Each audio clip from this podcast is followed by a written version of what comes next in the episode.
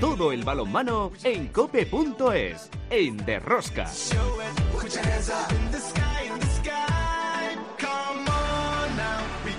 Hola,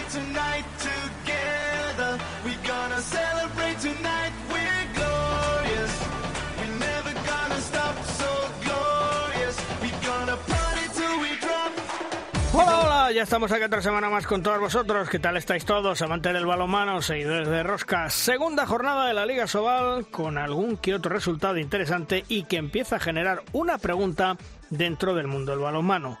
Por lo visto, en estas dos primeras jornadas de la Liga Sobal está subiendo de nivel, de calidad, se reducen las distancias entre la zona medio alta y los de abajo, pero tal vez se iguala hacia abajo porque existe menos diferencia entre los equipos de la zona alta y los demás debido a la fuga año tras año de nuestros jóvenes talentos a las ligas europeas y eso significa que el nivel es inferior. La prueba del algodón la tenemos en las competiciones europeas. Veremos. La Champions League regresa esta semana. El miércoles el Fútbol Club Barcelona disputa su primer partido en una cancha complicada. Viaja a Hungría para enfrentarse al Pickzegen de Juan Carlos Pastor.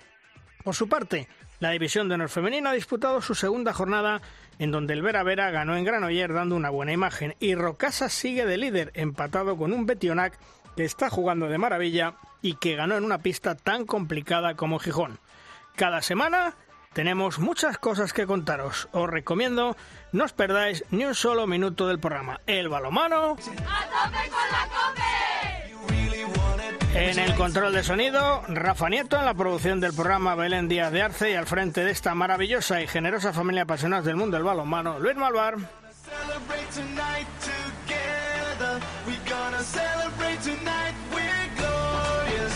En Cope Valladolid, Juan Carlos Amón. Hola Juan Carlos, ¿qué tal? Bienvenido.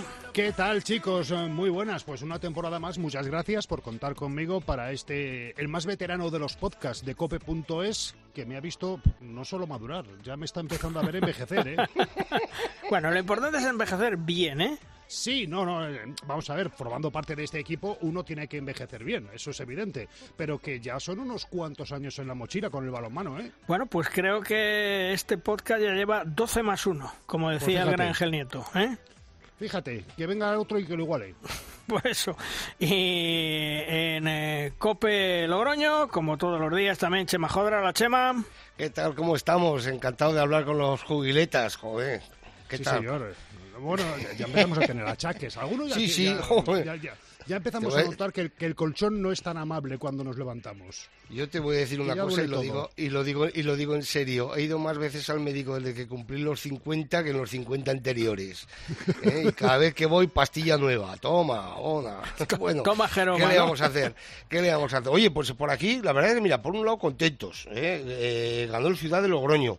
Conseguimos el primer punto en el aula de las frente al aula de, de Valladolid, Sí, aunque señor. nos, nos faltó que durase 10 segundos menos el partido, ¿no? Porque Sí. empataron en el a falta de 7 segundos o de 8, pero bueno, ¿qué le vamos a hacer? Pero bueno, pues ya hemos conseguido el primer puntito, ¿no? Ya hemos roto barreras. Y después una cosa, una reflexión, eh, si me permites, eh, Luis.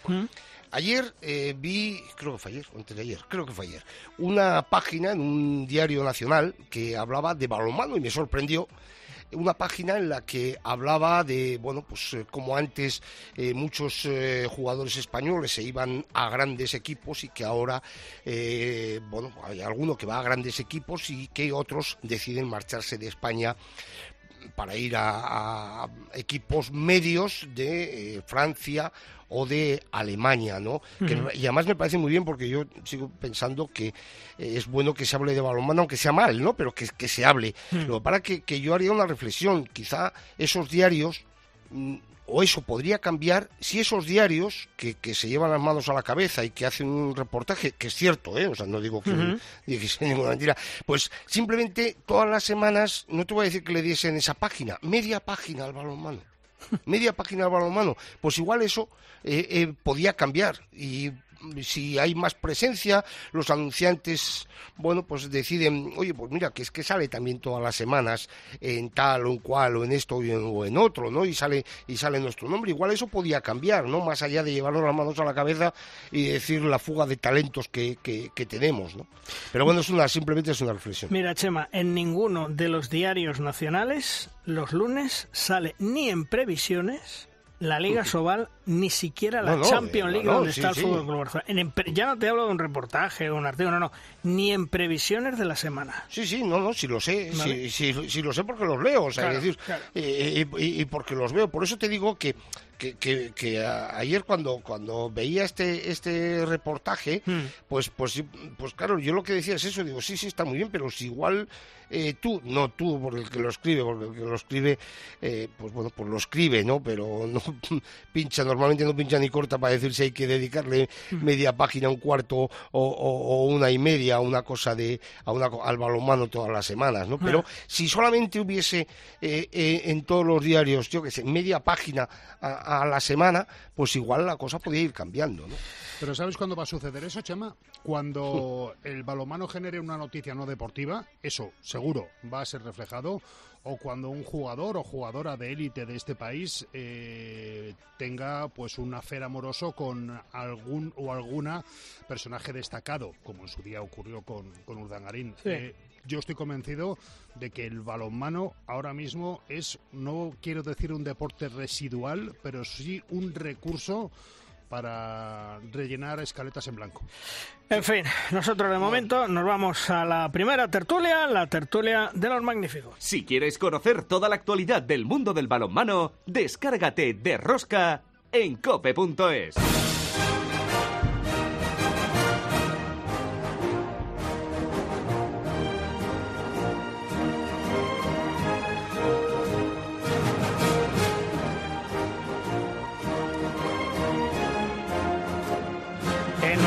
primera tertulia, dos grandes entrenadores, dos grandes amigos. Manolo Laguna, el gran maestro. Hola Manolo, ¿qué tal? Muy buenas, bienvenido. Hola, bueno, empezamos la temporada y eh, os oía comentarios un poco pesimistas hmm. eh, y, a mí me gustaría decir que todo depende de nosotros. O sea, que no busquemos eh, problemas fuera que no podamos resolver nosotros. Tienes toda la razón. Y el gran Jorge Dueñas, hola Jorge, ¿qué tal? Bienvenido a una temporada más. Hola, muy buenas. Espero que hayáis tenido unas buenas vacaciones y un buen verano y que, y que ojalá hayamos cogido todas las fuerzas para arrancar esta temporada. Muchas gracias. Esperamos también que igualmente a, vosotros hayáis tenido un buen verano. Bueno, Jorge, eh, Manolo, Manolo, primera reflexión. ¿Cómo ves esta temporada en la Liga Sobal? Yo decía en el comentario inicial que bueno, pues que hay una igualdad entre la zona noble y la zona baja. ¿Esto a qué se debe? A que se han ido los jugadores jóvenes, talentos, que año tras año se van, que se ha subido de nivel. ¿Tú cómo lo ves? Hombre, eh, yo eh, el análisis que tú has hecho es evidente, es decir, está el Barcelona y después más igualdad de la que parece entre los equipos que están ahí arriba y ya vemos pues los resultados de estas dos primeras jornadas que no son significativos porque son pocos datos, ¿no? Pero sí que se intuye eso. Ahora, si me dices a qué se debe, yo creo dos cosas. Eh, primero, que se están yendo jugadores, pero yo creo que se sigue trabajando bien y hay equipos que están subiendo de nivel de niveles que ese nivel no llega como se nota en las competiciones europeas a tener equipos de, de un nivel competitivo a nivel internacional pero yo creo que el nivel medio va subiendo bastante y eso iguala las cosas. Mm.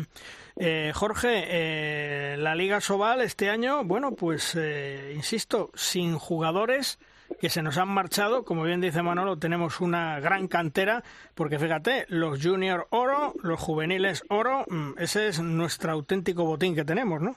Bueno, pues entiendo que el que se marchen muchos jugadores, que lógicamente tienen otras condiciones mejores igual fuera de España, pues les permite a los jóvenes eh, tener una experiencia más rápida en, categorías superiores como pueden ser la Soval o la División de Honor Plata y esto pues yo creo que también beneficia un poco a, las, a las selecciones de categorías inferiores ¿no? nosotros yo creo que tenemos ese ese gran botín que es el que tener jugadores muy jóvenes con, con, mucha experiencia ya en, categorías nacionales y, luego muy buen trabajo que se está haciendo desde la federación y, y lógicamente con los, directores técnicos como Jordi en masculino y Prades en femenino. En esta segunda jornada, Manolo, eh, el, la de Mar de León perdía en casa 34-38 con el balonmano Logroño. Tercera victoria del Logroño en León, tercera consecutiva. Una de Mar que le falta tal vez eh, esa regularidad al equipo de, Manolo Cadenas, que espero que este año no sufra como el año pasado. Eh, em, hombre, yo creo una cosa, que, como te decía, se ha igualado mucho. También la inversión económica no puede ser eh, grande, pues porque los clubes tienen la economía que tienen. Y eso hace que, que mm, se den estos resultados un poco un poco no sé en onda no un día ganas Logroño que ha ganado en, en León pues resulta que ha perdido hace otro partido pues un partido más o menos inesperado entonces Resulta que, que yo creo que León va a notar una cosa que el año pasado yo lo comentaba con Manolo. Cuando ficharon a Malasisca, yo sé que, que Manolo confía mucho en él y la verdad es que el equipo pegó un subidón. Este año no va a estar y quizá lo note. Hmm. Eh, Jorge, el Cisne ayer derrotó al venidor Ojo con el Cisne, ¿eh? que es un equipo que recién ascendido, pero que lucha hasta el final y yo creo que nos va a dar más de una sorpresa ante un venidor que es un buen equipo y que aunque causó acusó las bajas, pero que está metido en competiciones europeas. Sí, eh, bueno, primero comentar una cosa sobre la demás. Yo creo que están muy ansiosos por querer demostrar que es un equipo que puede estar arriba. Yo estuve viendo el partido contra Logroño y me transmiten un poco de ansiedad y de excesivo nerviosismo cuando los partidos se les complican y eso es un poco creo que también lo, lo, acusan durante los partidos y luego lo que me comentabas del, del cisne pues para mí sí que ha sido una sorpresa y bueno agradable de cara a la competición porque le va a dar yo creo que todavía más más, más, chispa, ¿no? Porque equipos que acaban de ascender como Cisne y Guadalajara pues están demostrando que que compiten compiten bien y bueno ya lo hemos visto que han sido capaces de ganar a, a Benidorm que es un equipo que este año parece que tenía una plantilla tiene tiene una plantilla para competir por Europa y, bueno, pues sorpresa, ¿no? Y, esto yo creo que es bueno para la competición y que nadie se puede dormir porque en cualquier cancha puede saltar la sorpresa a priori de partidos que puedes pensar quién, quién es el que va a ganar, ¿no? Entonces, chicos, eh, buenos días y, feliz temporada a los dos. Eh, ¿Podemos decir este año, me voy a marcar una frivolidad, ¿podemos decir este año que esta Liga Sobal a lo mejor sí que le es útil al Barça para sus demás objetivos? Ay, madre. A ver, Manolo. Eh, pues eh, no sé, yo la liga la veo. O sea, el Barça es que en la liga repetir una diferencia que eso, entonces, bueno, pues los demás se van a pelear por ahí abajo. que hay evidente que hay equipos que tienen más rango, ¿no? Pero que las diferencias no son tan grandes y pueden saltar sorpresas que alteren la clasificación, es lo que yo veo. De todas formas, llevamos dos jornadas, pero es verdad, por ejemplo, Guadalajara, los dos partidos que ha jugado no ha ganado, pero ha competido, y eso eh, lleva a pensar que van a estar bastante igualados todos. El Barça pues, yo creo que no tendrá ningún problema en nada. Pero, y le, influir luego en la competición internacional, pues no lo sé. Pero no, ¿no veis ningún equipo que le vaya a exigir un poquito más al Barça de lo que es habitual? Yo sinceramente no. ¿Y tú, Jorge? No, mira, yo el Barça está no un peldaño, sino dos o tres peldaños por encima de los demás y además tiene algo muy importante que los partidos de la liga se los toman con la máxima seriedad y no se descuidan, ¿no? De hecho, ya hemos visto el último partido en Cuenca, pues como desde el primer momento marcaron la diferencia y la diferencia en el marcador ha sido ha sido muy grande. Y yo lo que sí que veo es que el equipo que quede segundo o tercero van a, van a perder bastantes partidos y los equipos que queden últimos en descenso pueden sumar bastantes puntos, ¿no? Un poco parece a lo que ocurrió el año pasado, pasado exceptando el caso de, Antequera que quedó más descolgado, ¿no? Pero yo creo que este año puede pasar un poco en esa misma línea, ¿no? Que, que los equipos que estén abajo pueden pueden sumar muchos puntos. Yo de todas maneras, si me permites, eh, yo no veo que vaya a sufrir el Barça, que algún partido determinado, pues por el cansancio de viajes, no, no, por, no, Chema, es que me, me por- he debido explicar mal. lesiones. Eh, yo, yo- yo no digo que vaya a sufrir, yo digo que haya algún equipo que le vaya a exigir más de lo habitual.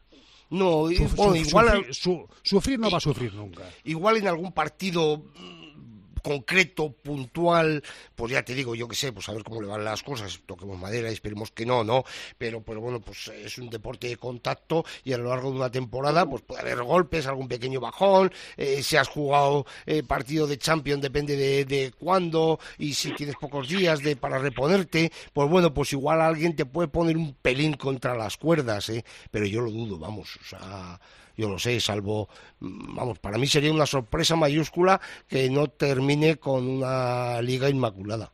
Manolo, eh, tú que ves eh, y que tienes un- una amplia mirada y que llevas muchos años y conoces esto a la perfección al dedillo, ¿tú crees que ser liga profesional nos va a arreglar todos los problemas que tiene nuestro balonmano?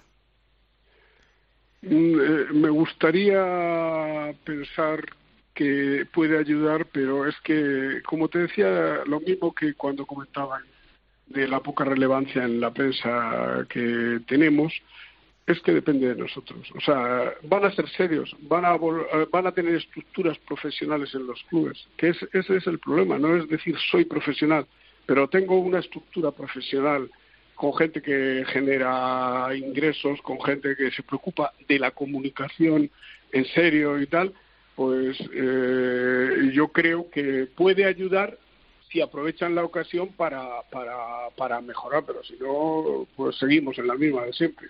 Tú fíjate, Manolo, el otro día me comentaban, eh, off the record, no voy a dar el nombre del club, que hay un club de Asobal que debe dinero a los jugadores de la temporada pasada y quieren ser liga profesional. Bueno, pero eh, ya que dices eso, y, y porque habrán y habrán apuntado en la barra de hielo los de otras temporadas, Claro.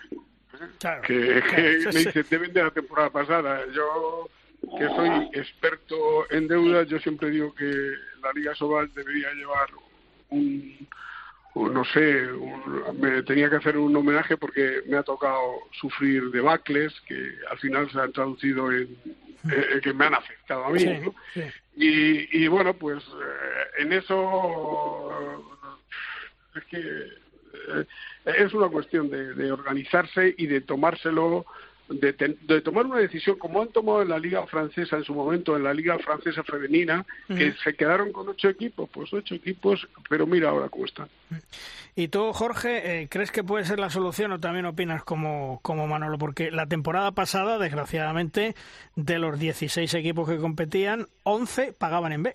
Es que no sé si realmente ese cambio de liga profesional va a suponer mucho con respecto a lo que a lo que ocurre ahora, ¿no? Entonces, lo comentaba un poco Manolo, que es que eh, liga profesional, pero ¿qué cambios se van a dar? ¿Van, van, van a tener una exigencia de estructura en la cual haya una serie de personas de- realmente dedicadas profesionalmente a, a la organización, al- a la comunicación, a, a la captación de, de socios o a la captación de sponsors. Si, si va a ser así, entiendo que sí, pero pero no sé si el que sea liga profesional va a suponer va a suponer que se introduzca gente profesional dedicada a esas labores. Pues tendremos que estar muy atentos a ver cómo evoluciona esto, porque desde luego o puede salir bien o puede ser un fiasco total en el cual se va a meter el balonmano español, que no sería nada bueno a nivel de clubes. Manolo, un fuerte abrazo hasta otro día, gracias. Igualmente. Jorge, hasta otro día nos hablamos, un fuerte abrazo. Un abrazo.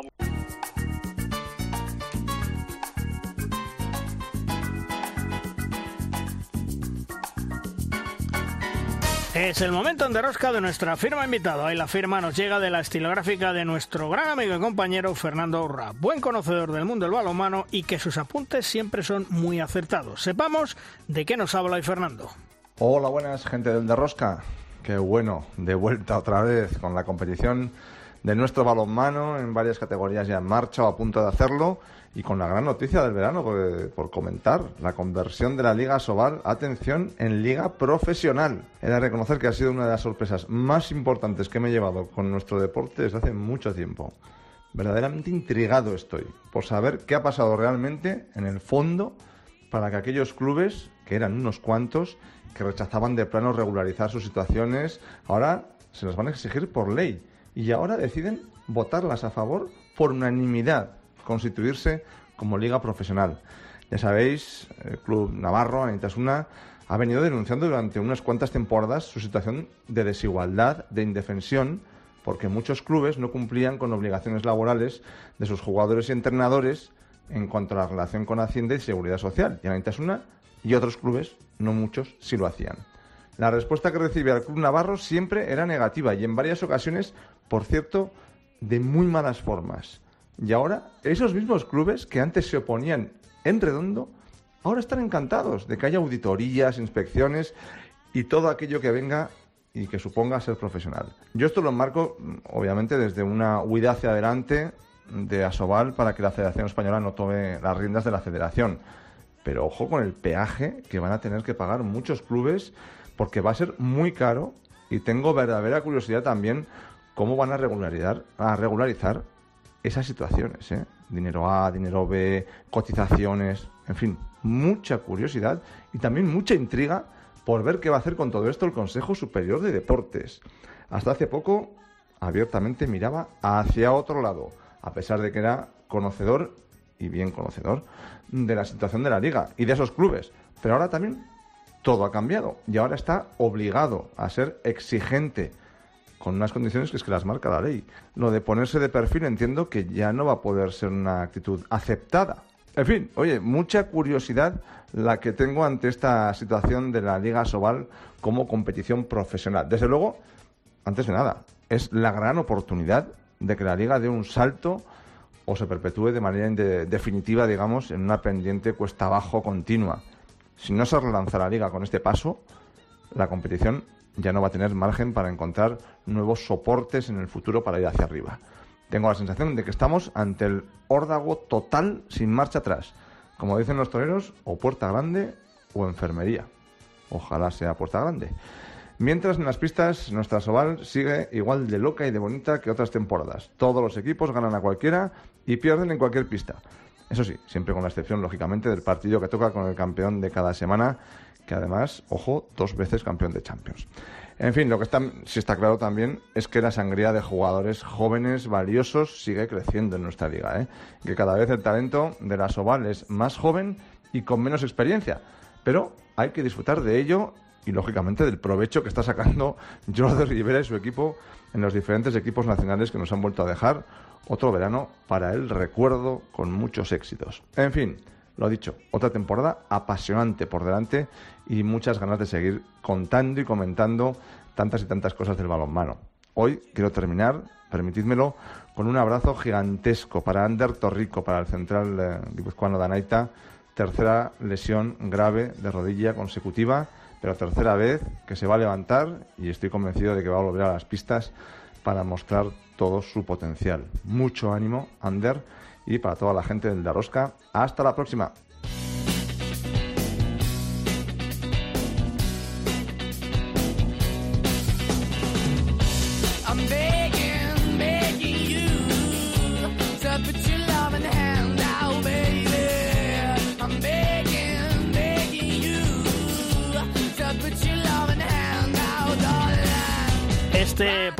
Verano se recordará en el balonmano español y mundial como que las selecciones españolas han dominado ganando el oro de los Juegos del Mediterráneo, el europeo junior y el juvenil, cosa que nunca un país se había proclamado campeón junior juvenil en la misma temporada.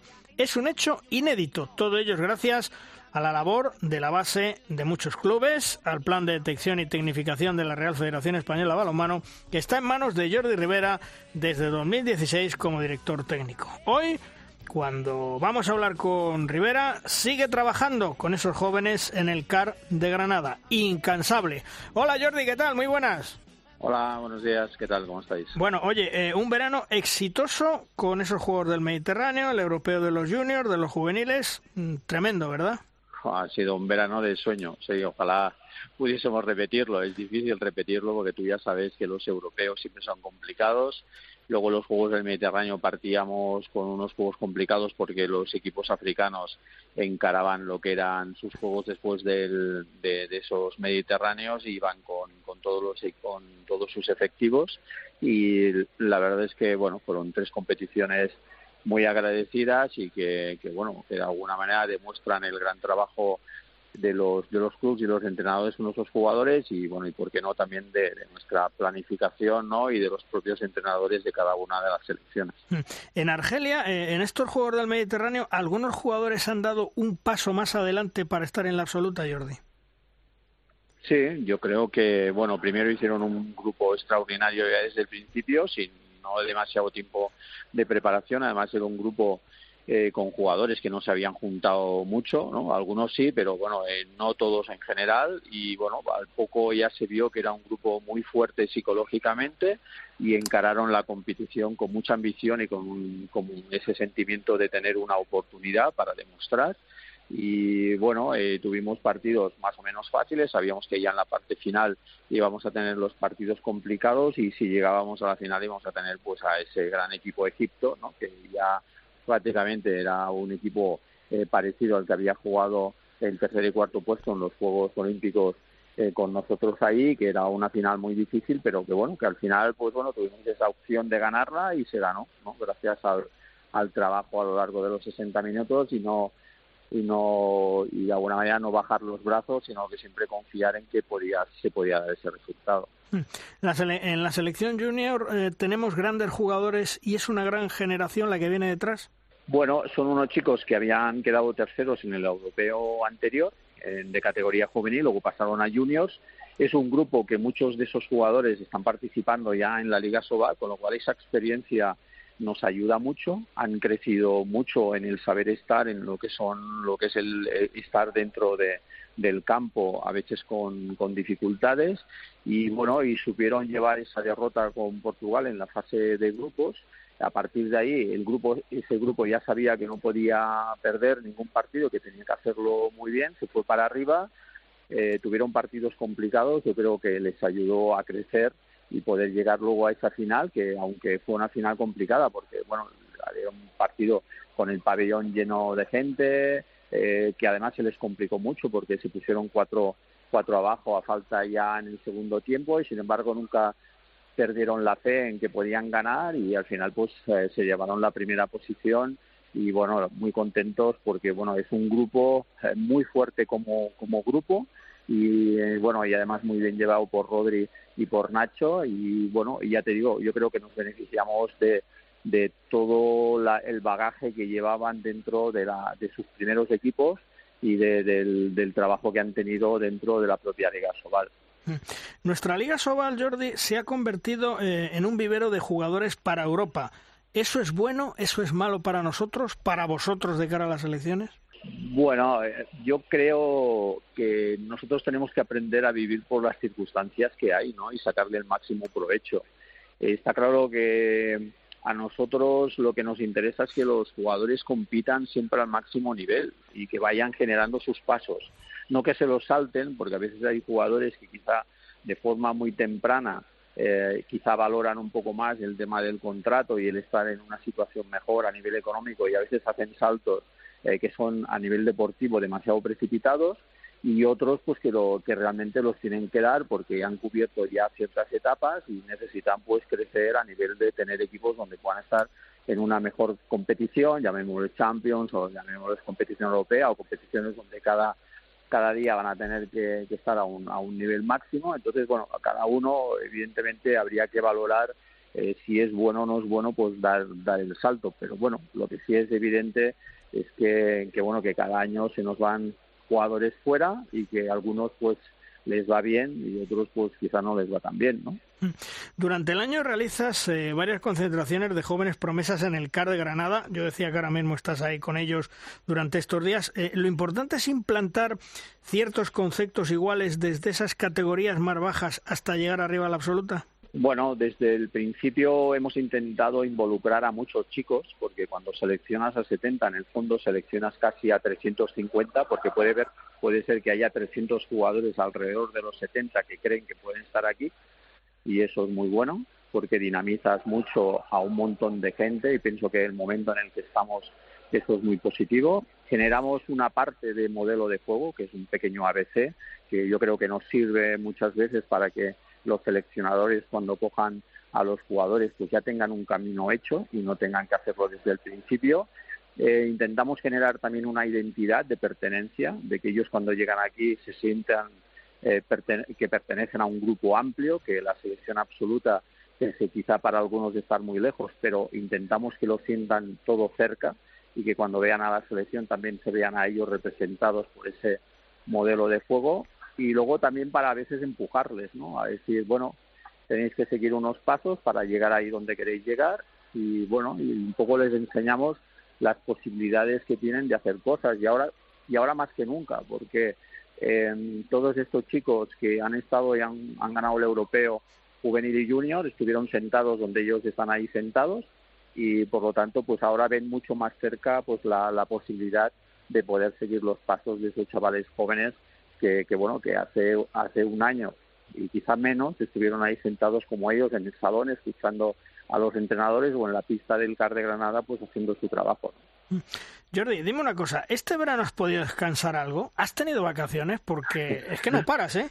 Bueno, poco, pero la verdad es que si todos los veranos fueran así, se agradece trabajar, ¿no? Porque a veces trabajas mucho y el resultado no viene y sin embargo este año, pues la verdad es que ha sido muy agradecido estar en todas partes y ver a los chavales y a los y, ver cómo pues, de alguna manera nuestro nuestro deporte es visible para todos los países no porque bueno yo pienso que una cosa es muy buena pues que en todos los países en todos los lugares donde vamos pues la gente nos reconoce pues que, que bueno que hay un gran trabajo. Por ejemplo la selección juvenil desde el principio la gente ahí nos decía joder vaya vaya selección juvenil tenéis no y lo difícil que es jugar con ellos no y, bueno, pienso que eso siempre es un orgullo, ¿no? Porque nosotros, al fin y al cabo, mm, fuera de aquí no somos más que los representantes de todos los clubes y de todos los entrenadores que trabajan y decirnos a nosotros, pues también decírselo a ellos. Porque eh, prácticamente todo a lo largo del año te ves todo. ¿Cuántos kilómetros haces al, al cabo del año? ¿Lo has calculado o no? bueno, me compré un coche hace unos dos años y medio, una cosa así, y ya llevo 85.000 kilómetros. O sea que con eso te lo digo todo. bueno, eh, no, Jordi, ¿qué tal? Felicidades por el verano también a nivel de cantera. Muy buenos días desde, desde Valladolid, una ciudad donde, por cierto, eh, tanto Pablo Herrero como, como Alejandro Pisonero, que han formado parte de esa generación de, de juveniles de oro, eh, fueron recibidos en el ayuntamiento. Se abrió, se abrió el salón de actos, se abrió el balcón de la principal institución de la ciudad para que ellos fueran homenajeados por esa, por esa medalla. El equipo, antes del partido con el Cuenca, en la jornada 1, eh, retira a la primera plantilla y saca solo a Pablo y Alejandro para que en el centro de la pista con esa medalla reciban la ovación del público. Eh, eso, naturalmente, es bueno. Pero te pregunto, según tus noticias, ¿esto es habitual que un ayuntamiento reciba a dos juveniles que han sido campeones y que y que no, verdad? Bueno, tú sabes que estamos en el país del fútbol, ¿no? Aunque parezca tal, bueno, yo pienso que hay deportes que hacen grandes cosas, ¿no? Y quizá en el balonmano nos hemos acostumbrado a que las cosas nos van bien y a veces no lo valoramos.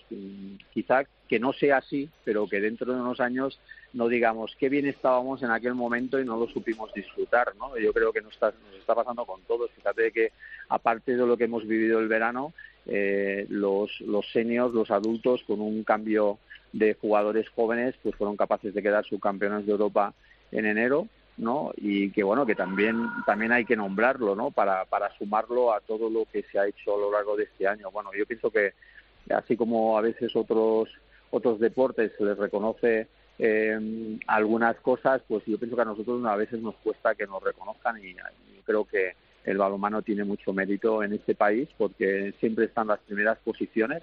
Es difícil encontrar un país Evidentemente pueden ganar más puntualmente, pueden ganar igual la primera posición, pero en general la continuidad que tienen, estar siempre ahí, es difícil. Hay que pensar que, por ejemplo, Francia en el europeo, en el europeo que tuvimos ahora en Montenegro, bajo de categoría.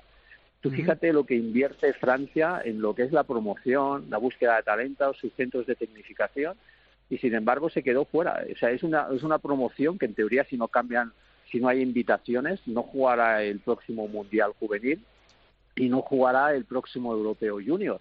O sea, fíjate de, de, lo, de lo importante y lo difícil que es mantenerse en las posiciones de arriba, ¿no? Yo, si me, eh, si me permites, eh, Jordi, enhorabuena por todo. ¿eh? eh abundando en lo que decíais, tengo que decir que hoy quizá también eh, pasa más igual en los sitios pequeños, son comunidades pequeñas, ¿no? Pero aquí en La Rioja, tengo que decir que creo que prácticamente salvo alguno que haya podido ser por problemas de agenda y tal, a cualquier chaval de mediana, chaval o chavala, de mediana edad eh, que consigue eh, un campeonato de España y tal, enseguida eh, lo reciben en el ayuntamiento y en el gobierno de La Rioja, sea del deporte, del deporte que sea. Pero a mí me gustaría incidir, Jordi, creo que lo comenté en alguna ocasión, no sé si la temporada pasada o, la anterior, claro, se habla de la selección y tal, ¿no? Pero a mí me gustaría incidir en el excelente trabajo que están haciendo en muchos, muchísimos clubes, no ya de los clubes importantes, ¿no? sino eh, eh, clubes pequeños, clubes eh, de base, trabajando con, con, gente muy joven, con poca gente, pero, y a la prueba nos estamos remitiendo, bueno, sacando notables jugadores y, y, bueno, y teniendo un éxito muy importante, ¿no? Bueno, eh, yo siempre que hablo, siempre intento pues poner enfrente de todo el trabajo que hacen los entrenadores de los clubs. Eh, pero bueno, eh, el entrenador anónimo es algo histórico, ¿no? el entrenador que saca al jugador, el entrenador que le anima en los, en los primeros estadios, el entrenador que de alguna manera le ayuda a, a, meterse en el balonmano y no en otros deportes, eso evidentemente es esencial y bueno, y seguirá eh, estando allá. Y si no estuviese, pues no tendríamos los jugadores ni de talento ni los jugadores que de alguna manera pues participan en las selecciones. Eso es así obligado, ¿no? Y bueno, y seguro que muchos, muchos entrenados de los que ahora están entrenando y son más visibles también pasaron por esa etapa de invisibilidad, ¿no? Pues que bueno, que todos a veces pues tenemos que, que aguantar. Sí, porque además, eh, fíjate, eh, son una cosa más, eh, Luis, en determinadas edades, sobre todo en edades más tempranas, ¿no? El entrenador es fundamental, no por lo que le enseñe, o sea, no más allá de, que le enseñe más, menos, de que lo pueda hacer mejor. O sea, digo que es fundamental porque a un chico, a una chica, jóvenes, como no esté, por mucho que le guste el deporte, como no esté a gusto en el, con el entrenador, con el equipo y tal, pues enseguida cambian de deporte, ¿no? Y por eso es mm, fundamental, muy importante ese, ese entrenador, educador, eh, que, que, es clave de cara, de cara al futuro para que el chico, para que la chica esté contento, eh, contenta con el, con el balonmano y después pueda seguir, ¿no? Porque eh, creo que, bueno, quizá con nuestros hijos hemos, hemos tenido eso, ¿no? voy a hacer no sé qué, está y joder, qué, bien, pero es que chico, un año están bien, pero han cambiado de entrenador, han cambiado de entrenadora y tal, y ya no estoy tan a gusto, ¿no? Y, por eso es, por eso es muy, muy, pero que muy importante la formación y, los entrenadores eh, en la base. Bueno, el entrenador dinamizador es fundamental. Eh, bueno, siempre se ha, demostrado que el, el, único, el, solamente el conocimiento del balonmano no sirve para, para funcionar, pero es que no sirve ni en la alta competición. Para llevar un grupo humano que cada vez es más complicado, el, el conocimiento del balonmano no es suficiente. La dinamización del grupo, el saber llevar un grupo el que todos los jugadores de alguna manera estén contentos o que por lo menos tengan objetivos o tareas en el equipo y se sientan identificados, eso es fundamental. Y más también en la gente joven, porque tienen hoy en día tienen un abanico de posibilidades muy grandes y como no se sienten identificados o participe en el deporte, pues ellos van a buscar otros sitios y, y ahora hay mucha oferta. Entonces, bueno, está claro que se pierde mucha gente, por lo tanto, el entrenador es fundamental y el entrenador de base mucho más, porque hay jugadores de base que nos encontramos, gente que son, por ejemplo, los más específicos, los altos y tal, que son un poco más patosos y tal, que cuando sus entrenadores igual no los ponen en tempranas edades, pues se buscan otros otros espacios, ¿no? Para poder para poder jugar. Entonces, bueno, me parece que eso que dices tú es fundamental. Jordi, eh, compromisos de la absoluta en próximas fechas. ¿Habrá cambios? ¿Habrá probaturas? ¿Vas a aprovechar ese torneo oficioso? Creo que el primer eh, partido, creo recordar, ¿eh? que es con Alemania aquí en España. Eh, ¿Vas a hacer muchos cambios, mucha probatura o no? Sí, ahora tenemos una semana internacional que además la han puesto muy cercana. nuevamente es a finales de octubre, principios de noviembre, y esta vez nos toca la segunda semana de octubre. bueno, ya es una semana que se puede decir poco preparatoria ya para lo que nos viene. Hay que pensar que tenemos eh, delante nuestro un mundial de mes de enero que es importantísimo porque es el que ya eh, te juegas las plazas para poder llegar a los Juegos y además estamos ya en esa recta final de, este último eh, ciclo olímpico que la verdad es que sería muy bonito pues poderlo terminar en, en, esos juegos y por qué no pues con un buen resultado yo creo que sería un punto final a, a estos dos ciclos olímpicos eh, que hemos tenido y que empieza todo por ese mundial, donde tenemos eh, unos cruces difíciles en el sentido que bueno tenemos una primera fase que evidentemente puede ser asequible, pero que hay que pensar que cualquier cruce eh, para la segundo para la segunda fase hay que entrar en esos cuartos de final sí o sí, que son los que realmente reparten las plazas de los preolímpicos y también el sueño de poder llegar más adelante y tener esa plaza directa. ¿no? Jordi, como siempre, gracias por estar con nosotros, por atendernos y te dejamos que sigas trabajando con los jóvenes porque esa cantera que estás sacando, 350 chicos, que es lo que tú hablabas, para luego tener 70, hay que trabajar día a día, hay que currarlo y hay que estar todos los días al pie del cañón. Jordi, un fuerte abrazo. Muy bien, muchas gracias a vosotros. Hasta un abrazo. Un abrazo.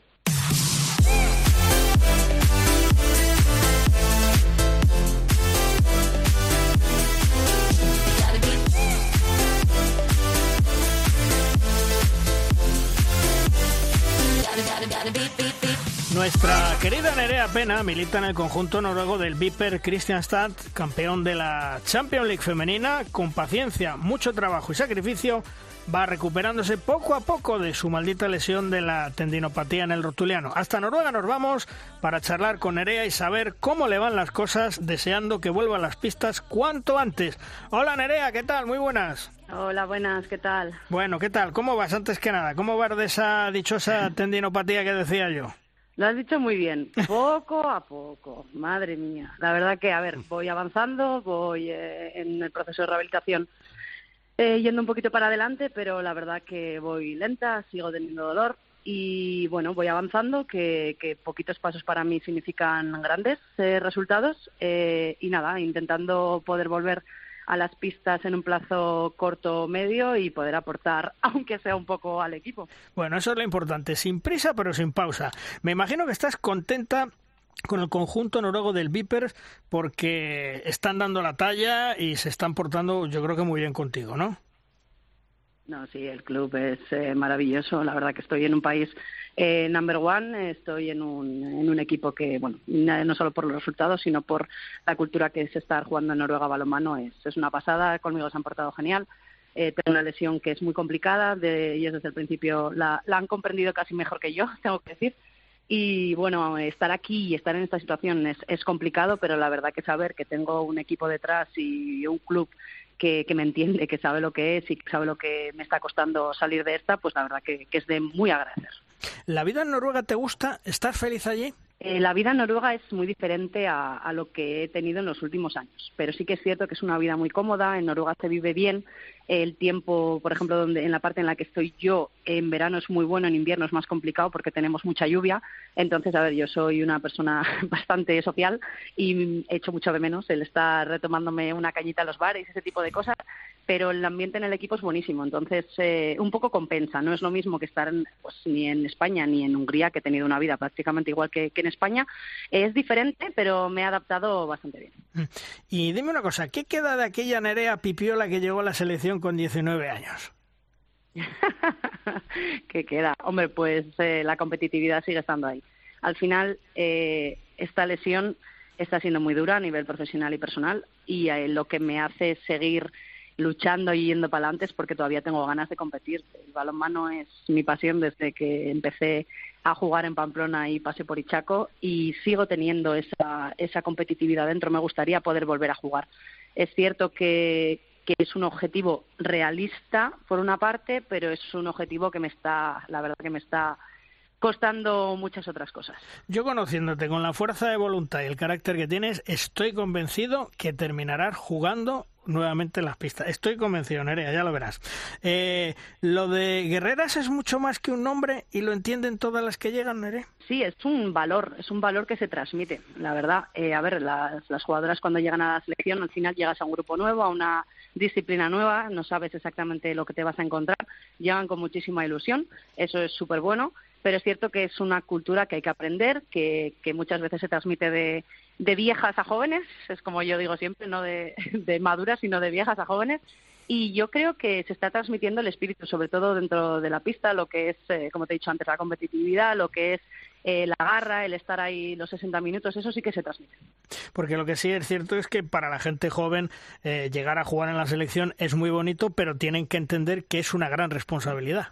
Estoy completamente de acuerdo. El llegar a la selección no es solo el mero hecho de estar allí. El premio es llegar, pero el trabajo es mantenerse, eh, seguir luchando el día a día, el saber la responsabilidad que significa estar ahí. Llegar a la selección y lo que es llegar, entre comillas, voy a decir que aunque suene un poco así, que es fácil, ¿no? El que tener la oportunidad, cuando trabajas bien y cuando eh, tu trabajo da resultados, es medianamente fácil tener la oportunidad de llegar. Lo que es difícil es mantenerse, el estar ahí y realmente entre comillas, dar la talla de saber, como has dicho tú, la responsabilidad que es estar allí y saber que cada cosa que haces, cada acción, no es eh, algo que te incumba solo a ti, sino que incumbe al equipo y a lo que representa el estar en la selección. Hmm. Eh, los Juegos de Tokio marcaron un antes y un después en la selección española, entrenador, jugadoras, etcétera, un cambio de ciclo. Hombre, fue un cambio. Al final, cuando, sobre todo cuando se cambia el cuerpo técnico, es un cambio grande. Ha habido en los últimos, si no me equivoco, seis años, ha habido tres entrenadores, ¿no? Se pasó de Jorge a Carlos, ahora a José, y los cambios siempre son complicados. Al final eh, se necesita un tiempo de adaptación, de trabajo, de, conocerse unos a otros. No diría que es un cambio de ciclo, pero sí que cada ciclo olímpico marca un antes y un después, siempre, en general, en, en todos los equipos, ¿no? Entonces, yo creo que lo que más marcó en Tokio no fue el cambio en sí, sino a lo mejor las expectativas que se llevaban de estar allí y los resultados que se consiguieron. Hmm. Eh, ¿Te ha llamado alguna vez José Ignacio Prades para hablar contigo, para interesarse de tu lesión, para charlar un rato o, no? Eh, sí, un par de veces sí que me ha escrito, sí. Bueno, eso es importante. Eh, la buena época en España que viviste en el Ichaco, ¿crees que volverá o lo ves difícil tal y como está nuestra liga? Hombre, ojalá. Yo siempre he dicho, y lo digo sinceramente, no es una frase que digo al azar, a mí me encantaría que volviese. Y yo soy una de las jugadoras que siempre he dicho que si un equipo apuesta por sacar un proyecto Champions, yo volvería a España, de verdad, que a mí me encantaría poder volver. Eh, pero es cierto que eso significa muchas cosas. Yo al final soy una jugadora. Eh, las personas que, trabajan en el, en el sector eh, club organizativo pueden decir la realidad de esto, ¿no? Porque al final eh, conlleva el poder conseguir patrocinadores, tener un pabellón apto para poder jugarla, significa mucho más dinero del que se tiene actualmente. Entonces yo entiendo que es un proyecto mayor, pero yo no creo ni mucho menos que sea un proyecto irreal. Yo lo que creo es que se necesita muchísimo esfuerzo por parte de algún club para sacar un, un, proyecto real, porque realmente las posibilidades de poder contratar a jugadoras extranjeras con un presupuesto media, medio, no te voy a decir alto, sino medio, te digo de verdad que es real. Y la profesionalización del balonmano femenino con jugadoras en nómina y otros temas es complicado, la verdad, pero es necesario, ¿verdad? Por supuesto, es que no hay ninguna duda. Me refiero, ¿cómo vamos a querer hacer un equipo de Champions si no hay profesionalidad en los equipos? O sea, al final las jugadoras que están en España están trabajando, como estás trabajando tú, como estoy trabajando yo en Noruega, están trabajando, con lo cual se debería de garantizar unas condiciones básicas a todas ellas. Yo sé que es complicado. Eh, yo soy muy reivindicativa y lo que quiero, y estoy en el o sea, yo al final pertenezco al, sindicato, por así decirlo, de las jugadoras y siempre me voy a poner del lado de las jugadoras, pero es que es principal que nosotras seamos las primeras en exigirlo. Eh, desde, yo no estoy diciendo que todo el mundo pueda tener un contrato a jornada completa en todos los equipos, yo sé que eso ahora mismo, desgraciadamente, es inviable pero ese debe de ser el objetivo. Al final, si queremos eh, eh, subir, si queremos ser mejores como liga, como equipos, como todo, necesitamos que se garantice eh, tanto a entrenadores como a jugadoras las condiciones básicas mínimas para poder jugar una liga que ojalá y algún día pudiese ser profesional. Eh, Luis, permíteme, Nerea, ¿qué tal? Muy buenas desde Valladolid. Un saludo y espero que ya estemos hablando de la última lesión de tu vida, ¿vale? Este, espero que estemos hablando de ello. Oye, eh, tú que conoces Hungría, que conoces el balomano rumano, que ahora estás en Noruega mm, y, y aspiras a que un día España se parezca a eso. ¿Qué hacen allí que podríamos hacer y no hacemos aquí? Bueno, a ver, al final cada, yo te puedo hablar de Hungría es el que el que más conozco mm. porque he pasado pues la mayor parte de mi vida allí eh, y es cierto que es un país pues un poco especial porque al final tiene muchísima ayuda del gobierno en materia de, subvenciones, de, deporte, de todo, ¿no? Al final tienen mucho mucho dinero que vienen pues de, proyectos, de pues de maneras en las que gestionan también las eh, las tasas y eh, creo que no sé si lo he contado aquí alguna vez, pero bueno, lo he contado en alguna entrevista, que al final en Noruega una de las cosas que a mí me gusta mucho es, así como cuando estás haciendo la declaración de la renta, tú tienes la casillita en la que puedes marcar, dar tu, creo que es un 1%, si no me equivoco, a la iglesia, creo que es algo así, no estoy 100% segura.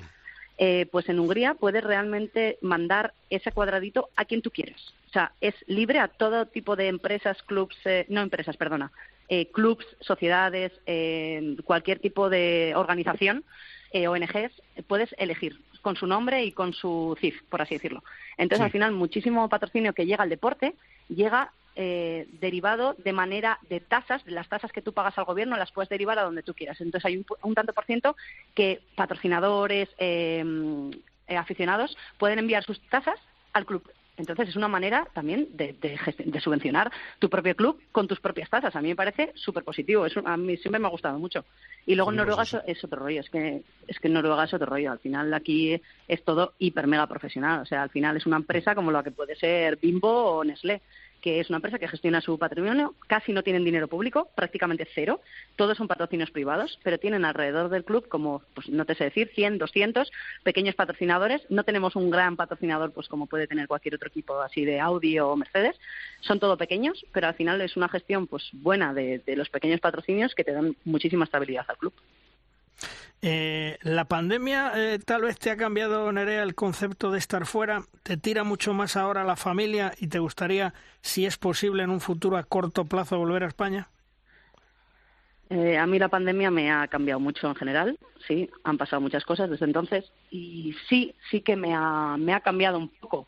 Es cierto que bueno, he tomado decisiones buenas o malas en los últimos dos años que me han hecho querer estando al máximo nivel, eh, seguir compitiendo. Los Juegos Olímpicos eran un, objetivo que tenía ahí entre ceja y ceja, ¿no? El poder estar allí, el preolímpico, todo.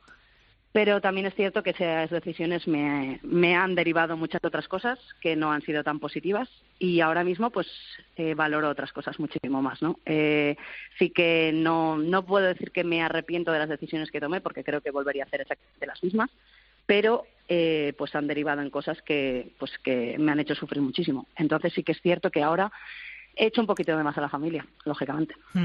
El balonmano femenino de clubes en Europa es de, otro mundo respecto al nuestro.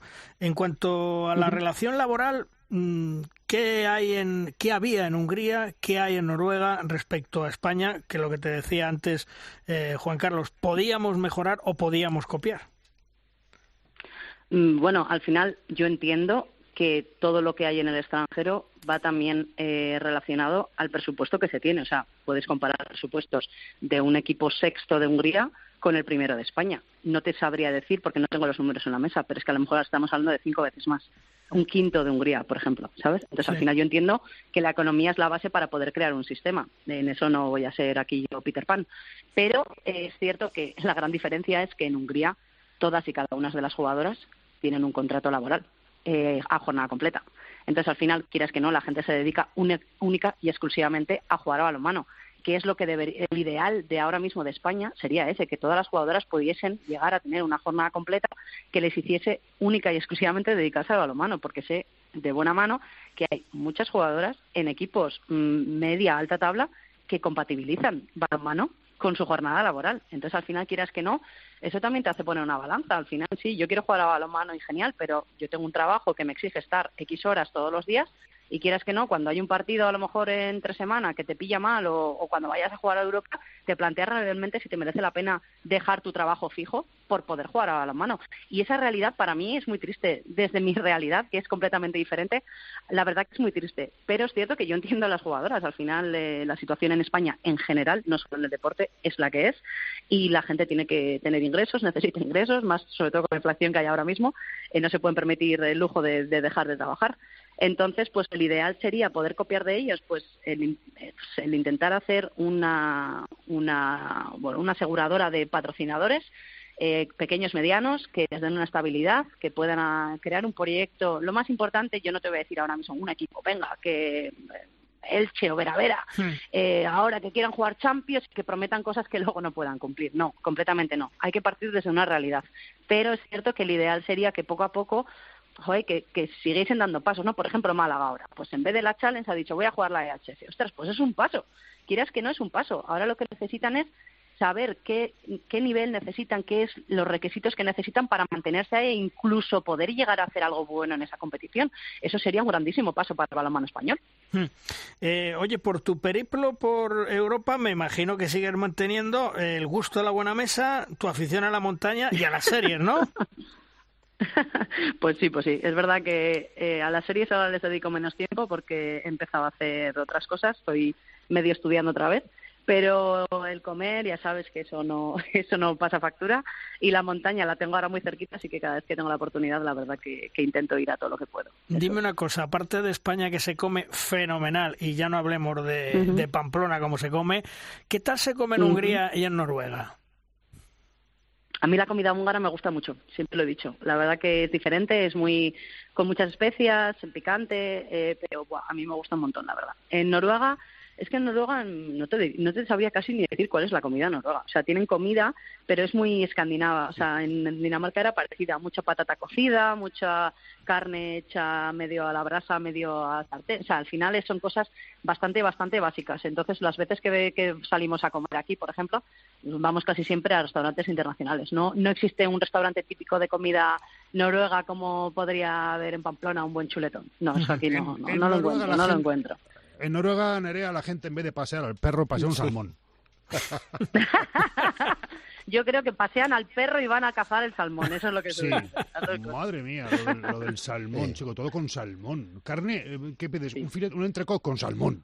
Madre, qué vicio tienen No, aquí, aquí tienen mucho ciervo, por ejemplo, que o reno también. Ciervo y reno mucho. Que a mí me sorprendió. La verdad que no, no o sea, reno sí sabía, pero ciervo me sorprendió. No sabía que comían tanto ciervo y a mí me encanta. Entonces, la verdad que cuando hay ciervo siempre intento pedir, porque me gusta mucho. Nerea, eres eh, profesora de educación física, has estudiado periodismo deportivo, nutrición, eh, creo que también administración y finanzas, y dices que ahora sigues estudiando. Mm, siempre hay que, hay que formarse, ¿no? Y, es una recomendación que es bueno decírselo a, las jóvenes. Hmm.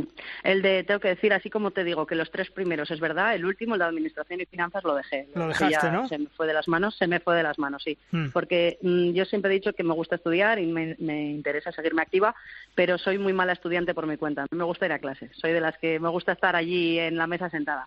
Entonces me costó un poquito, pero estoy de acuerdo contigo, la formación es clave en general para todo.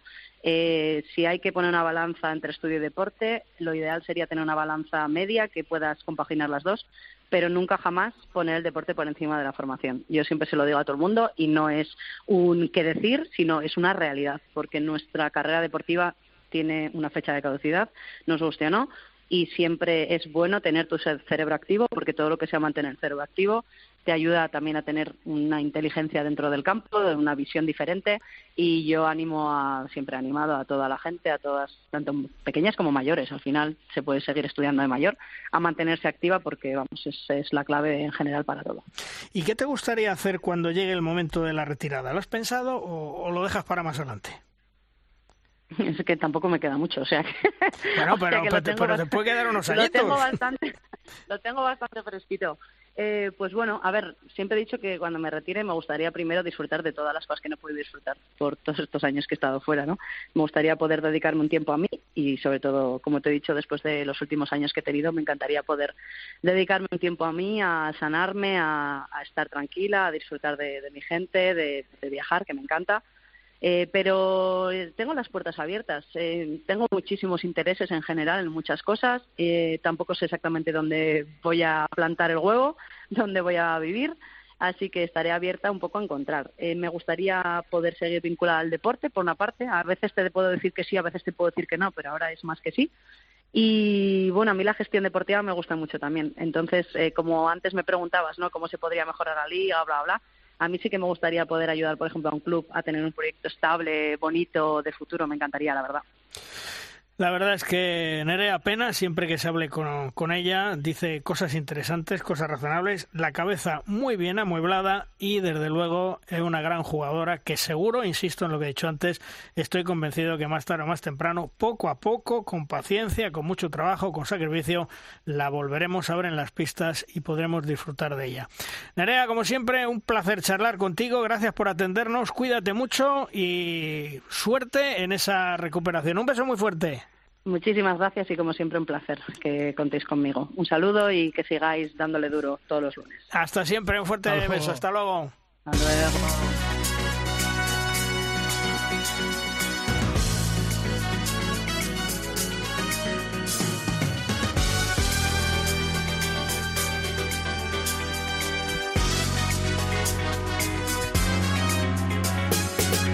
Suenan las fanfarrias en Derrosca. Llega nuestra nueva sección, la pizarra de los grandes especialistas. Comienza nuestra clase, nos sentamos y escuchamos lo que nos aporta hoy uno de los colegiados más importantes en la historia del balonmano y con una gran experiencia. Hoy, con todos nosotros, el gran exárbitro internacional Ángel Sabroso. Tu pizarra en el día de hoy, ¿sobre qué trata Ángel? Acaba de comenzar una nueva temporada de balonmano nacional e internacional que desde el punto de vista arbitral viene marcada por cuatro nuevas reglas de juego o cuatro cambios reglamentarios. El primero de ellos, de nula incidencia en el balonmano profesional, es la introducción de unas nuevas dimensiones de balón para aquellas competiciones en las que se juegue sin resina. Un balón ligeramente más pequeño convive ahora en el reglamento con las dimensiones del balón tradicional y al menos por ahora, solo en las competiciones de base tendrá protagonismo el nuevo tamaño de balón sin pega. El segundo cambio, la exclusión directa de dos minutos al lanzador que ha golpeado la cabeza del portero con el balón, está llamado a erradicar en poco espacio de tiempo esos tremendos caretazos en los lanzamientos abiertos que a todos, principalmente a los nuevos espectadores de nuestro deporte, tanta sorpresa y rechazo generan. La salud de los porteros y las porteras ha ganado enteros a partir de esta temporada. La tercera novedad la encontramos en el saque de centro, con la introducción de un nuevo área central que viene a normalizar lo que ya llevábamos varios años viendo. Saques de centro sin línea central, saques que se realizan corriendo, saques a toda velocidad y mayores facilidades para que el alto ritmo de juego y la intensidad sigan siendo valores a proteger en el balonmano actual. Por último, probablemente el cambio de mayor entidad. La reducción en el número de pases máximos permitidos en situación de juego pasivo. De seis pases se reduce a cuatro pases máximos, cambio que se lleva estudiando varias temporadas y que va a modificar las soluciones tácticas que hemos estado observando hasta ahora en las situaciones de señal de aviso de, pasivo. Eliminar el walking handball y el tiempo improductivo en los partidos es el gran objetivo de esta regla. Por lo observado en estas primeras jornadas de competición nacional, los cambios se están asimilando rápido y bien, con muy pocas disfunciones o problemas. Especialmente atentos se estará para que alguno de ellos, particularmente el del pasivo, no traiga como efecto colateral un endurecimiento de las defensas y un retroceso hacia las acciones violentas. Ese riesgo no lo podemos correr. Iremos viendo y lo seguiremos contando. Un saludo fuerte.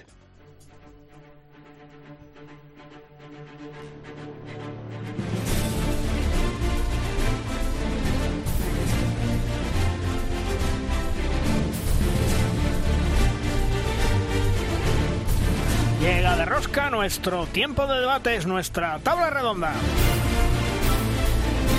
Una tabla redonda que en el día de hoy contamos con Vicente Soler, director de Deporte 100%. Hola Vicente, ¿qué tal? Muy buenas, bienvenido. Muy buenas Luis, hola a todos. Y también con el maestro, con el gran profesor Ángel Sandoval. Hola Ángel, ¿qué tal? Muy buenas, bienvenido otra temporada más. Buenos días Luis y compañía, aquí estamos. Bueno, eh, dos jornadas ya de División de Honor Femenina. Mm, ¿Qué valoración hacemos, Vicente? Bueno, pues a priori y bajo mi punto de vista muy positiva, sobre todo por, por la emoción, por la igualdad y por la competitividad de los, de los encuentros, ¿no? Al final lo hemos comentado ya en, en meses anteriores que la reducción a 12 equipos iba a equilibrar todavía más la élite del balonmano de mujeres en España y la prueba en cuanto a datos es que los 12 partidos que se han disputado hasta ahora, solamente uno de los 12 se ha resuelto por una diferencia superior a los tres goles de, margen, ¿no? Como ese Granollers 22, Veravera 33 del pasado fin de. Pero el resto, el resto de resultados, y de hecho estoy viendo aquí que son cuatro, cuatro partidos resueltos por la mínima y un empate. O sea que quiere decir bastante. Ángel, eh, ¿satisfecho de momento con esas dos primeras jornadas, con lo que estamos viendo en la división de honor femenina? Sí, yo creo que era una buena decisión que la pandemia obligó a retrasar, a cambiar y demás, pero que, que creo que, que, está funcionando muy bien y donde quizás solo cabían un poco las dudas de qué ocurriría con los clubes que, que daban el salto y en ese sentido pues hemos podido comprobar que Betty y que Sporting La Rioja son equipos que están ahí para pelear con los demás y por eso esa misma marcha ahí en la cabeza de la tabla incluso de Betty, ¿no? que van a apostar porque esta competición, a pesar de cambiar de módulo, va a ser una competición reñida, interesante y emocionante. Por lo tanto, podemos decir, Vicente, que mm, la calidad y el nivel esta temporada estamos convencidos que va a subir, ¿no?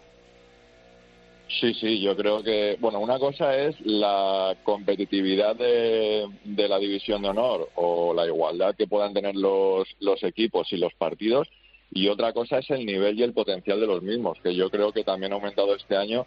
No hay que ser muy listo para, para aseverar eso cuando han vuelto jugadores de la talla de Paulina Bufón, Almudena Rodríguez, Marta Mangué, que el otro día, por cierto, se marcó un partidazo contra, contra Málaga, anotando nueve goles y asumiendo la responsabilidad ofensiva sobre todo. Entonces, claro, al final son, son jugadoras que dan un plus de, nivel a, la competición. Y yo creo que este año, insisto, con la reducción de 12 equipos y la vuelta de algunas jugadoras y el mantenimiento también en liga de otras que podían haberse ido, yo creo que esta liga 22-23 es mejor que la 21-22. Es que yo creo que la clave es esa, ¿no? La del tener 12 equipos donde, donde claro, hay que eh, pelear todo para, para evitar el descenso. Sí, eh, ¿lo ves así tú también, Ángel? Sí, yo creo que, que, sí, que era algo que estaba cantado. Además, permitirá modificaciones en cuanto al calendario. Eh, creo también que esto da un plus a los equipos que compiten en Europa, porque los resultados de determinadas fases de la liga no tienen por qué tener las consecuencias tan graves que podían tenerlo en el caso de que fuera como antes una liga regular de todos contra todos sin el playoff donde a lo mejor perder un partido en la segunda jornada o en la primera jornada podía marcarte para, para una competición liguera. Ahora puedes quedar el octavo de, de, esta primera fase o fase regular y al final podría ser el campeón perfectamente. ¿no? Quiero eh, pensar que eso va a hacer también que los equipos puedan cuidar todavía mucho más la competición liguera.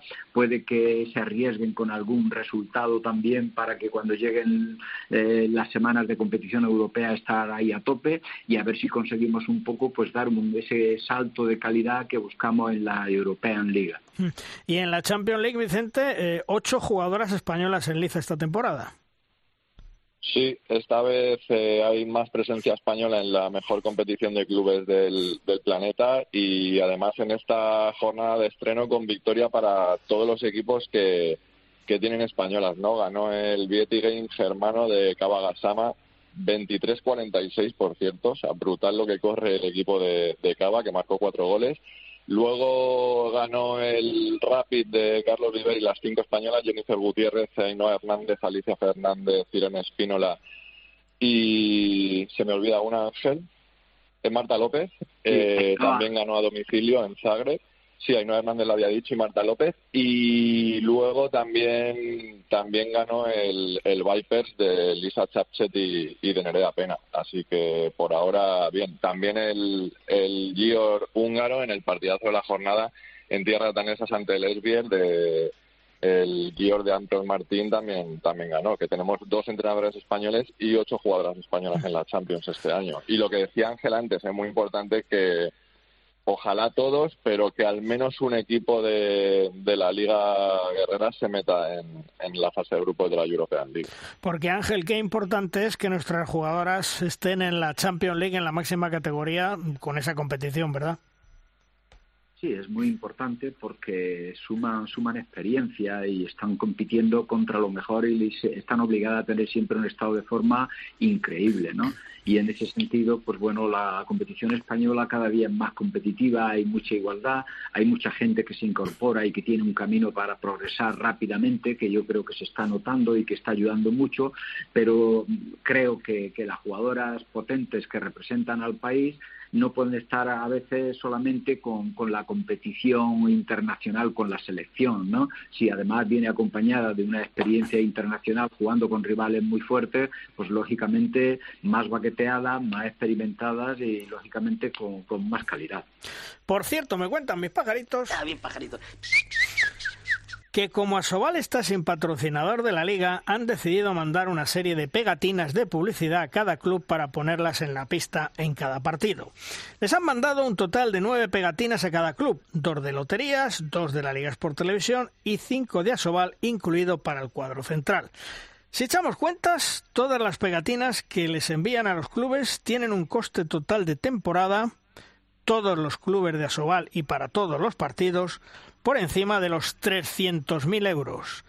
Y si les hacen un precio especial, un precio de amiguete, pues sería yo creo en torno a los 250.000 euros. Cada pegatina, ojo, cuesta 150 euros si lo multiplicamos por 15 partidos, cada club por 30 jornadas, multiplicar. Me dicen que estas son las geniales ideas que tienen los hermanos Calatrava, como le llaman al presidente de Asobal, Servando Revuelta Hijo, y al secretario general Fernando Corral. Desde luego cada día están más cerca del precipicio. Me cuentan tantas cosas de estos nefastos e incompetentes dirigentes actuales de Asobal que tengo material para contaros por lo menos hasta Navidad.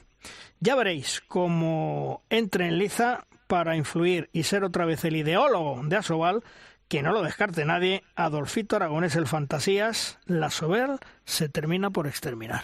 ¿Queréis pegatinas vosotros también? Eh, Pero esos, esos, 300.000 eh, es que no, no, me queda claro cómo cómo se distribuyen luego. Pues mira, muy sencillo, cada pegatina cuesta 150 euros. Si hay 15 partidos por club por 30 jornadas, pues multiplica.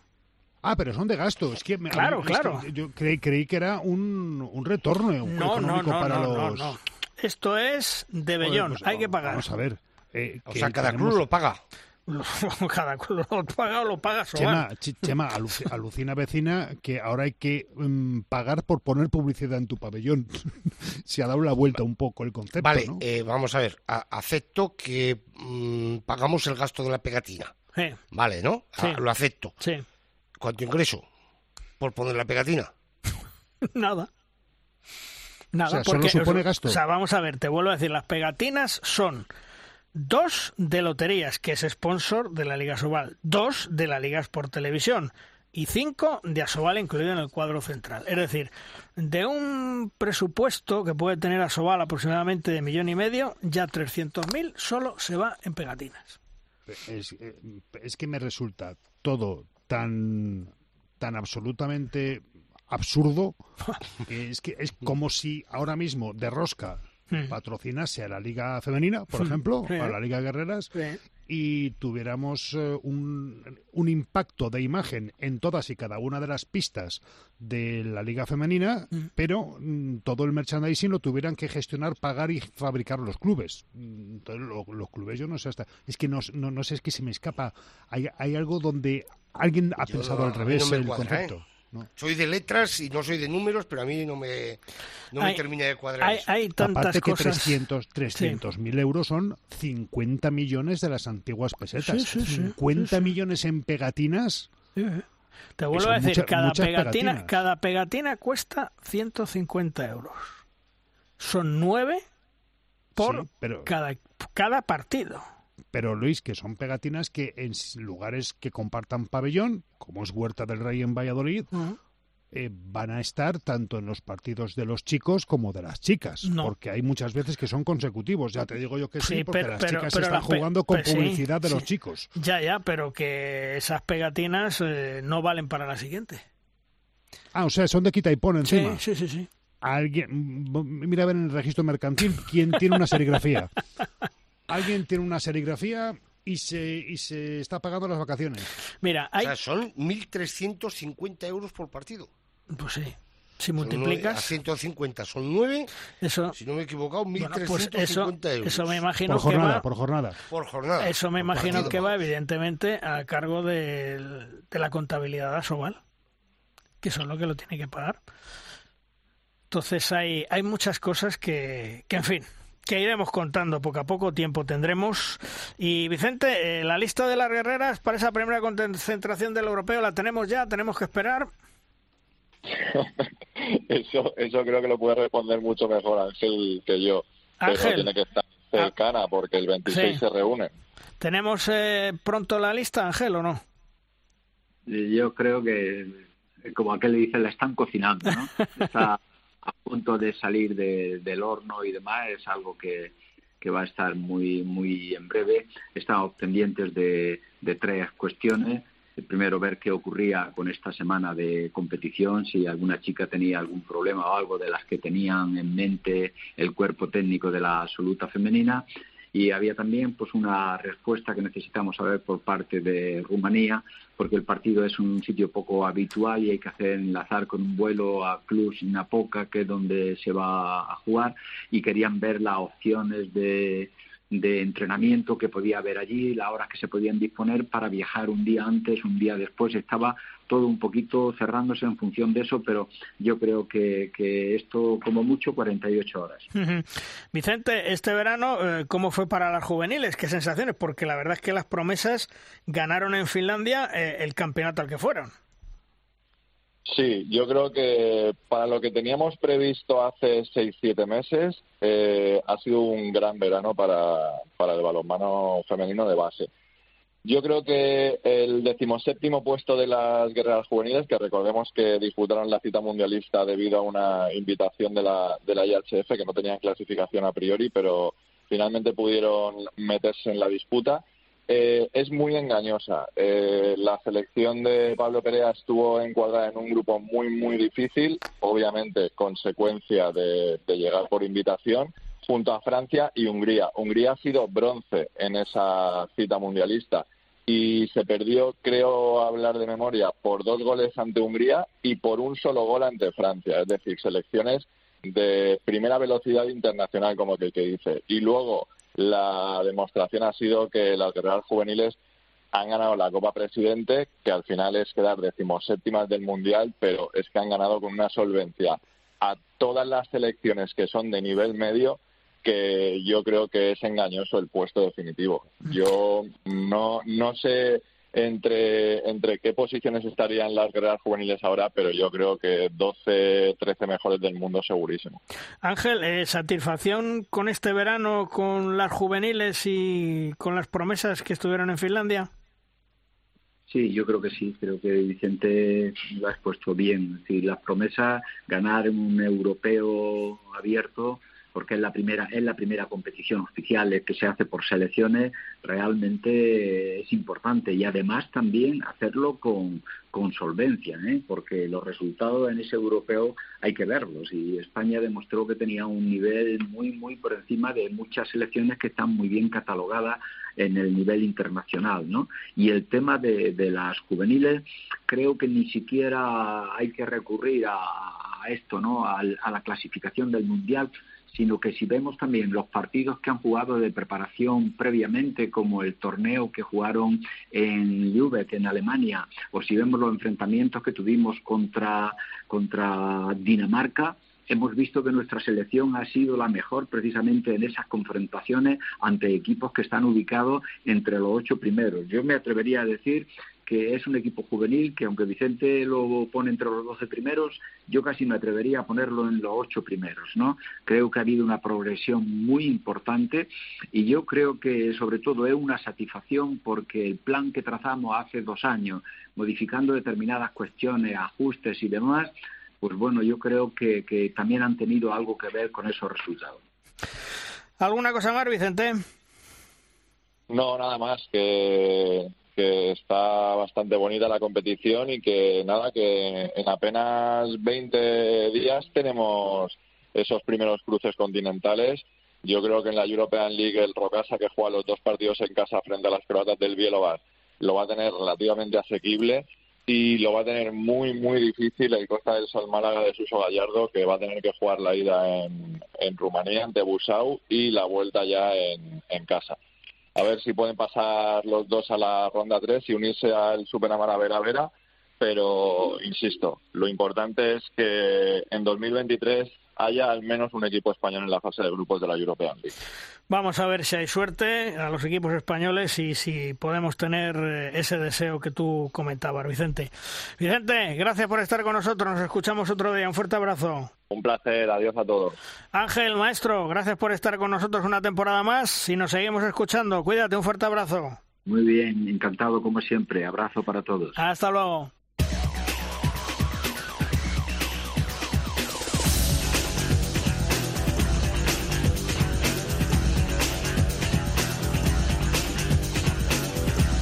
Vamos terminando edición, vamos terminando programa, como siempre, con el maestro, con Tomás Guas y sus 7 metros. Lanza, Tomás. Malvarros Quitos. La semana pasada hablábamos que la Liga Sobal va a convertirse en liga profesional. La Liga Francesa ya ha hecho públicas las cifras de los presupuestos de sus clubes, cosa que nunca aquí nos ha contado la Liga Sobal. Perfecto. Pues bien, el equipo más modesto de la Liga Francesa supera y en la mayor parte de los casos duplica a cualquiera de nuestra liga. En Francia, el PSG anda por los 16 millones de euros y el equipo que menos presupuesto tiene por los dos y medio. En España, el Barcelona no pasa de los 8 millones y el pelotón de equipos de la Soval no pasará del medio millón de euros de presupuesto. Y así van a crear una liga profesional. Suena chiste, insisto, y como esto siga para adelante, van al precipicio, de cabeza. ¡Qué barbaridad!